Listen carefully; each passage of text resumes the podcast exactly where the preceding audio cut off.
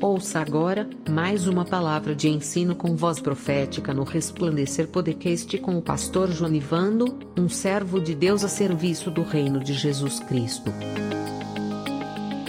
Lembrando que você pode baixar esse podcast e compartilhar com seus amigos. Olá, graça e paz do Senhor Jesus Cristo. Sou Jonivando, ministro da Palavra de Deus fundador do Resplandecer Ministérios, um ministério de comunicação cristã para as nações. O tema deste podcast é: O que são regiões celestiais se o mundo jaz no maligno? Primeiro, vale dizer que regiões celestiais estão divididos em duas partes mencionadas na Bíblia. E estas partes são espaços nos ares entre a terra e céu onde Deus marcou limites. Compreendemos que todos os céus descritos estão abaixo do céu, onde é o trono de Deus, e estão entre a terra e o céu, como está em Jó 28, 24.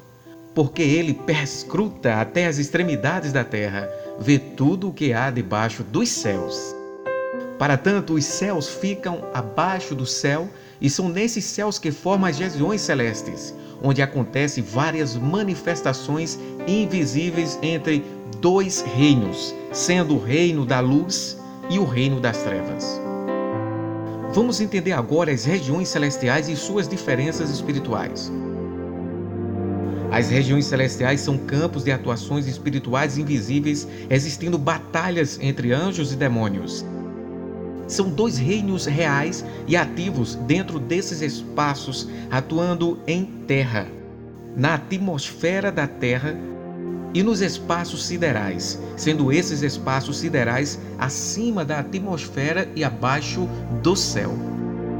De fato, há diferenças de espaços, como também diferenças espirituais, conforme o apóstolo Paulo mencionou em Efésios 1:3. Bendito seja o Deus e Pai de nosso Senhor Jesus Cristo, que nos abençoou com todas as bênçãos espirituais nas regiões celestiais em Cristo. Observe que Paulo aqui declara a diferença espiritual, e essa diferença traz bênçãos de Deus para os crentes. Neste versículo, ele fala sobre regiões celestiais em Cristo Porém, quem não está em Cristo estão sob trevas. E é dentro desse perfil que entra a realidade de um mundo que jaz no maligno, mostrando diferença espiritual nessas regiões. O mundo que jaz no maligno é um mundo onde repousam os poderes das trevas sobre os que não estão em Cristo. E é por isso que você ver um alto grau de incredulidade e resistência prevalecendo nas pessoas em aceitar o plano de salvação em Jesus Cristo. E essa rejeição das pessoas em aceitar e confessar Jesus como seu Salvador torna essa pessoa cada dia mais distante de Deus, causando uma cegueira espiritual. Obviamente, a região celestial onde as pessoas estão inseridas é uma região de trevas, onde jaz o maligno, ou seja, estão sob o domínio das trevas. Mas a boa nova do Evangelho é que Jesus é a luz do mundo, como ele mesmo afirmou. E quem não anda segundo o seu Evangelho vive em trevas.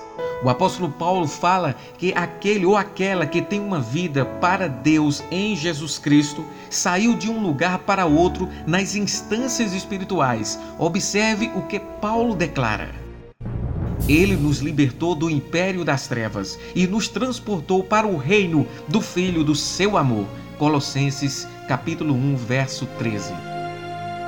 Vale ressaltar que todas as desordens nas sociedades em todo o planeta Terra são resultados de um mundo onde os sistemas são contrários às coisas de Deus e a grande maioria das pessoas não confessam Cristo como Salvador de suas vidas.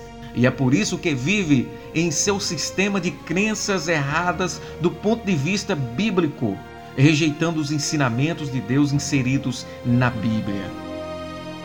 Para um povo em plena desordem moral, espiritual e em desarmonia com a vontade de Deus, o profeta Oséias recebe uma instrução de Deus sobre a condição de trevas que estavam vivendo. Certamente, as pessoas em todos os lugares, sob essas condições, descrevem um mundo que jaz no maligno. Veja o que o profeta Oséias falou. Ouve a palavra do Senhor, vós, filhos de Israel, porque o Senhor tem uma contenda com os habitantes da terra porque nela não há verdade, nem amor, nem conhecimento de Deus.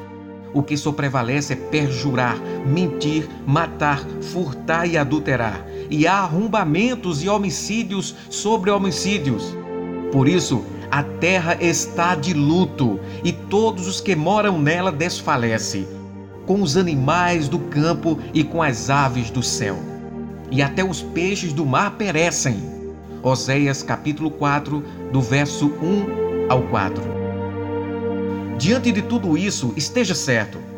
Você precisa confessar Jesus como seu Salvador para sair dessa terrível escuridão. Outro ponto importante a saber sobre esse tema é que regiões celestiais em Cristo é um privilégio para quem é crente. O reino de Deus sendo evidenciado como regiões celestiais em Cristo para os crentes. É uma realidade bíblica real. É evidente que nessas dimensões espirituais há muitos conflitos que acontecem no invisível. O apóstolo Paulo teve conhecimento desses conflitos, ensinando que seres da maldade operam nas regiões celestiais. Observe o que ele diz porque a nossa luta não é contra o sangue e a carne, e sim contra os principados e potestades, contra os dominadores desse mundo tenebroso, contra as forças espirituais do mal nas regiões celestes. Efésios 6, verso 12. Entendemos que lugares celestiais realmente existem, porém muitos principados e demônios operam tentando os filhos de Deus, sendo esses mesmos agentes do mal responsáveis por promover diversos conflitos e desordens no mundo. Ressaltando que as regiões celestiais em Cristo está configurada em bênção, sendo uma realidade de privilégios somente para quem é crente, ou seja, justo diante de Deus. E essas regiões celestiais privilegiam o crente lavado pelo sangue de Jesus, pois mesmo em um mundo que jaz no maligno, vive em uma dimensão amplamente espiritual e abençoada.